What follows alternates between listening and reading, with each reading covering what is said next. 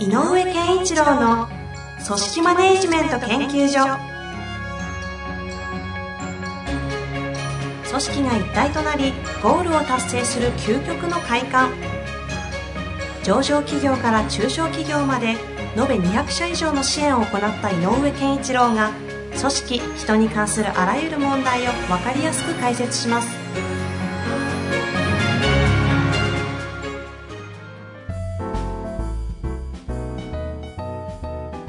こんにちは、遠藤和樹です。井上健一郎の組織マネジメント研究所。井上先生、よろしくお願いいたします。よろしくお願いいたします。さて、いきますか、早速。はいはい。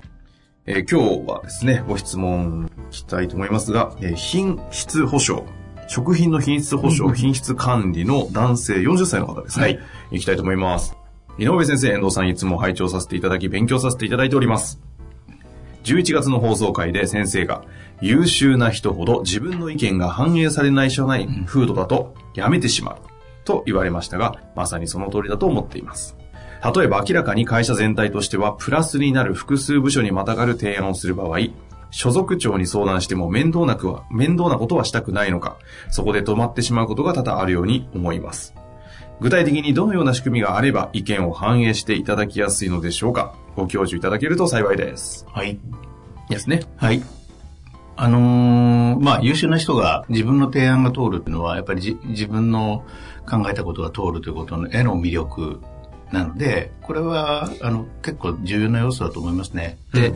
あのーそれが提案が通らないっていうところと、あのー例えば変革が起こりにくいっていうのとちょっと似てて、組織ぶ風土と、風土文化的には。はいはい。つまり、えっと変えなきゃねって言っても現場が変わりにくいこれは、えっと現場の実情は、えっと日々追われ今やってることをなんとかこなさなきゃいけないという中で、はいはい。えっと変わらなきゃいけないっていうことに関して、えっと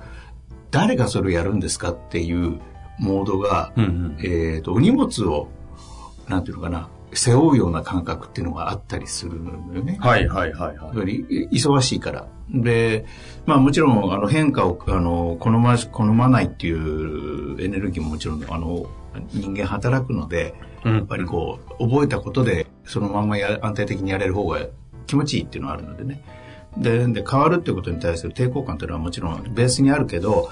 えっと一番組織的に大きいのは、えー、なんていうのその日常業務、通常の業務をこなすことにすごくい必死になっているところに、プラスアルファ新しいものにトライしろというものを背負うということのマイナス感がすごくつくというのかな。うんうんで、それに今、あの、その、提案しても上司がなんかこう、えっ、と、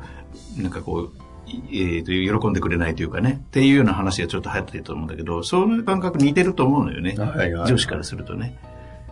うんあ。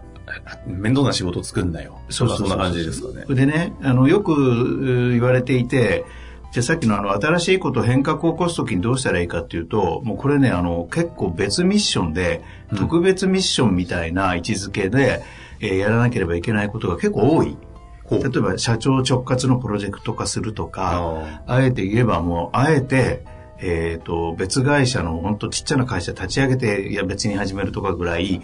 別のミッションが、をだよというふうに明確に指示指名してあげないといけない場合がある。あ。はいはいはい。ということが似ていて、やっぱり、その、優秀な人の提案とか、要するに社員の提案を上げるための工夫としては、えっ、と、通常のヒエラルキーのラインの、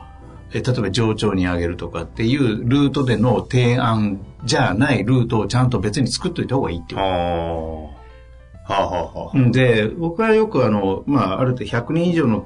とかね、200人、300人ぐらいの規模になって、以上以上の規模になった会社さんに、やっぱ言うのは、えっ、と、もう変革っていうテーマの、と同じように、そういう提案を受ける。うん新しいものにトライする意見をえー吸い上げるという機能をしっかりと、えー専門特化して持つ部署が必要ですよ。はいはいはいはい。で、その部署に、えっ、と、提案をする。ああ。直接。まあ、なんか経営企画とかそういう類ですかそうね。そう、そういった類のところでいいと思うので、新規事業開発室とか。とか、えっ、と、なんだろうかな、あの、なんだろうな、あートライアンドエラールームとか ね、なんでもいいんだけはど、いはいそういうような、えっ、とい、いろんな人が自分が思ったら言ってみることができる。で、そこには、えっ、と、新規の、か新規やるとか、その新しい提案を実行するための必要な予算も持ってる。うんうんで、えっ、と、場合によっては、えっ、と、ひそこ、そこの部署が、まあ、人事と連携してなきゃいけないけうど、ん。はい。えー現場の、えー、とうん意見をあえて、えー多少抑えてでも、えー、となんだろう人をアサインできる権利もあるは場合によってねあ。はいはい。っていうようなことを、えー、とそういう権限を持った別部署別の、えー、とミッションを持ったところを立ち上げないと意外と提案制度とか、えー、とイノベーションのこととかっていうのが推進しにくくなってるなと思うね。うんだからやっぱり優秀な人が優秀な提案をしすることができたとしたらまず吸い上げるシステムとしては、えっと、通常の、えーえっとヒエラルキーのラインの上下関係の中で下から上に上げていくというのはなかなか提案としては通らない。こはいはいはれはもうしょうがないとい。思もう別ライン。う。うん、別ラインを設けるあーっていうのが一つ。一つなんですうね。ん、あとはね、えっ、とね、えっ、と、優秀な人が、まあ、個別の提案もあるんだけど、はい。えっ、と、こんな言い方されることがあって、えっ、と、優秀な人への最大の、あの、ご褒美は何でしょうか優秀な方の、とっての最最大の大のご褒美。ご褒美。最も、その、モチベーションも上がり、うれし、嬉しいことって何でしょうかなんすかね、自発的にやった結果得られる結果とか、なんかそっち系の、なんか、あるよね。なんだろあのね、う。はい。優秀な人と仕事することなんで。ああ、人ね。うん。優秀な人は優秀な人と組みたいな。なるほど。でも、つ通常、優秀な人を分散するんだよね。はいはいはい。やっぱり限られてるリスあの、なんていうのかな、人材だから、いろんなセクションに分散す確るか。に、そこが一緒になることはない。なかなかないでし ょ確かに。そうだから、優秀な人をピックアップしたプロジェクトを作るっていうのも一つの。ああ。そう優秀な人がつあ集っていれば、必ず提案というか動きになるから。はいはい。そしたらそれはもう、あの、提案が通ったと同じことになるので、はもっとより具体的に自分たちでプランを立てることもできるかもしれない。あ。うーん。なるほどね。もうだからもう、そ、ちょっと部会作るぐらいの感じで、そう。優秀な奴ら集めて。集めてあー。で、これね、あの、できた。たらね、はい地域なんかで企業を超えてやるといいよね。うーん。ほうほう。まあ、世の中である JC とかって一応そういうそうたそうめそのう本来はねうん、機能だったんでしょうけど。でもなんかもっと具体的に、はい例えば、えっ、と、ある、えー、と企業群が3、3社が集って、何か自分たちの3社が持ち寄った何か新規事業できないかとか、うんうんということを考えるような場所を設けるとか、はいはいあえてその前段として優秀な人材を集めた3社共同の勉強会をやるとか、ほうほうほうほほんで、集めるのよ、とにかく。ほんで、あ、なんかあの人すごい、えって、優秀な人、結構優秀な人に対する感度あるから、確かにそうですね。あれできるわっていうもっと嬉しくなっちゃうんだよね。はあ、人ね。人。なるほど。うん、だから、ルール、仕組みでやるのと、そういうふうに優秀な人を集めてあげる場所を作ることによって、その提案だけではなくて、はいはい、優秀な人のがが持ってるエネルギーを、なんていうのかな、有効に、こう、出現させる。まあそうですよね。うんエネルギー発解放していきたいですもんね、そう優秀なそ方うそうそういうこ々は。優秀な人同士じゃないと、そこの関係にしかエネルギーの解放はないですもんそうね。なのよだかあーら、そこはね、一つ、これからの中で言うと、あの、一社だけにとどまらなくてもいいから、うんやっぱり優秀な人間同士をね、あ集める場っていうのを作るっていうのは重要かなと。なるほど。なんかもうど真ん中回答いただいてる感じがしますけれども、んはいそんな中でさ質問としてはどうなんですかね具体的にどのような仕組みがあれば、まさにでもそうですね。そうですね話いただきましたが。だから本当はね、ああの、私たちなんかもやってあげなきゃいけないのかもしれないね。そういう場を作るっていうのはね。あ、そのクライアントさん関わってとるか、時と関かでわっすかてる人たちに、まあ、優秀な人たちは、あの、ちょっとここに、あの、ああ、企業のね、そう横断的なそう若手とか、うん参加させてみてちょっと幹部みたいなクラスの人たちを集めて、んでそれ面白いかもしれないですね。確かに。そう。で、何かのテーマで、なんか考えるとか、一緒にこうあーえっと意見交換するとか、はいはいなんはい。かそういうことがあってもいいような気がする。確かにね。うん。なんでしてなかったんですか ね、僕たちね。いくらでも言われればできますね。できすできるでしょ。だからやんなきゃなってそれぞれ最の近思い出してんだけどね。確かにね、トップ同士での、なんか、あそこの感じの下だったら、な集まれそうだな、みたいな。いっぱいいますね、確かにね。本当っすね。で、そういう意欲のある人とかが集まって、刺激があるし、お互い。はいはい。で、そこで、えーじ自社で持ってる、なんか課題とかね、持ち込んでみんなで、えそれってこうなんじゃないとかってうん話すことで、まあ、あの、なんだろう、訓練にもなるし。そうですね。CKP 経済学校を去年してた時って、結果的にそういう場になってましたよね、井上さんの会特に。あの懇親会とかも。懇親会とかになると、そういう特にね人がね、集まるので。いまだにあの方々は、あの、集まったりして、そなんかいろいろね情報交換したり、意見交換しているらしいですからね。いや、井上先生のね、セミナーやらないんですかってこういう最近やっぱね、すごい言われちゃってるんですよね。あそうですか やりましょう言わなきゃ、やんなきゃですね、これ ね。なんかね、やりましょう。ねえ、ちょっとこういうのやってほしいとかいう意見もあれば、ぜひちょっといただいて、そそういううでのすねも、あの、加味しながら考えますんで。やりますかね、来年はじゃあ。そうですねああ、ちょうど2020年。企画しなきゃだな。です。はい。いあの、ネズミ年のね、やっぱり、十二支のスタートの年でもあるし。やあそうそう。本当ですね。ねうんそうかね、ねえですね。ねえ、ピストラの本ね当。だ。ちなみにあの、余談なんですけど、はね、じゃああまり江戸とか詳しくないんですけど、はいどうどうなんですかこの2020年、ネズミ年は。ネズミ、えっ、と、何ネズミだっけ十実感の方がどっちだったっけな忘れちゃったな。きゅえっ、と、忘れたな。えっ、と、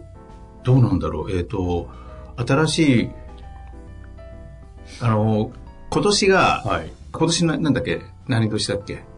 最後なんで、えあイノシシイだノシシですね。はい。そう。で、やっぱり最後って、んあの、次に向かうための、あの、ものを、あの、えっ、と、なんていうのかな、あの、内包してる時期みたいなのがあっおーて、それがこう、目が吹き出すっていうのがやっぱりスタートの時にあるので、何何かやっぱり変わりやすい年になってくるんじゃないかなと思うんですけどね。おいいですちょっね。とね、10巻の方、今、今ちょっとド忘れしてるので、それと合わせないと、か正確なことは言えない。実家10巻、あの、昨日、昨日だとかっていう、はいはい。なんですよ。そっか、井上先生、その辺、お詳しいですもんね。ちょっとなんか、一回やりましょうよね。年ね。 はい。お話いただきたいですよ。で、まあ、ずそのね、質問の中で言うとね、やっぱり優秀な人っていうのを提案で、で、吸い上げるうん仕組みっていうのはそういうのがあるんだけど、まあ、で、例えばさっき言った、その、違う場所を設けるとか、違う人たちを集めるとかっていう場の設けっていうことはあるんだけど、通常の会社でなかなかしにくいよねと。うんまあ、例えばさっき言った100人以下ぐらいだとね、なかなかそういう集める場所とか、から、えっ、と、組織として、えー提案を受ける専門部門なんて作りにくいよね、うんうんうん確かにあるので、じゃあ、あの、ある意味50人から100人ぐらいの規模ぐらいになってきた時の、えーやること、そういう提案をやることっていうのは何かっていうと、やっぱ上司が吸い上げなきゃいけないんだけど、え、これはね、ちょっと、あのーあれなんだけど、あの、セクションは作れないんだけど、えっ、と、トップの人と、えー直接会う、会うきっかけは作っといた方がいいと。トップの人と直接会社う。社長、社社内で。社長と、はいその、ある意味、現場の中で、えっ、と、意見を、提案力なんか持ってる、まあ、優秀な人というはいところかな、はいはそういう若手とか、中堅と、トップが、えっ、と、ざっくばらんに話のできる場所を作っとくっていうの。うーん。だから、えっ、と、食事会でも何でもいいのよ。うんうんとか、みんなで定期的に、えー3ヶ月に1回、そういう現場の声を聞きたいというテーマではいやったりとか、あそういう、あの、あんまりこう、ホットライン風にあんまり密にしすぎると、ええこれちょっと、あの、大変になっちゃうんだけど、はいなんかどっかを公の場所、ルートを作って、まあ、ルールも必要だけどね、えーどうやって直接社長に行っていいかっていうルールも、あの、必要だけど、なんかつながるルートを作っといてあ。うーん。それなんでですかいや、それはやっぱり現場のあの上長は、えーそういう提案、あの、えっ、と、い通常と違うものへの提案というのは受け取りにくいからうんうんで、受け取らないことがいけないとは言い切れないので、あの、立場上ね。うん。うんうん。だからやっぱり社長はそれは敏感だから、面白いねって言える人たちだから、あ人だから、あ。その活性化のためにもそのそうトそうそッうプそうと立場上でそういうのを受け入れやすい人なのでつなげておくと。そう。なんかサイバーエージェントさんとかって全役員が必ずランチとなんかするみたいな仕組みちゃんと作って、社長すらも会うみたいですね。うん、だからやっぱりあの直接経営陣ととなんだろう会社の方向性を考えてる人と話ができるっていうのがいい確かにね。そうですね。うんまあ、というわけで、ぜひやってみてください。はい。というわけで、ありがとうございました。ありがとうございました本日の番組はいかがでしたか番組では井上健一郎への質問を受け付けております。ウェブ検索で人事明快と入力し、検索結果に出てくるオフィシャルウェブサイトにアクセス。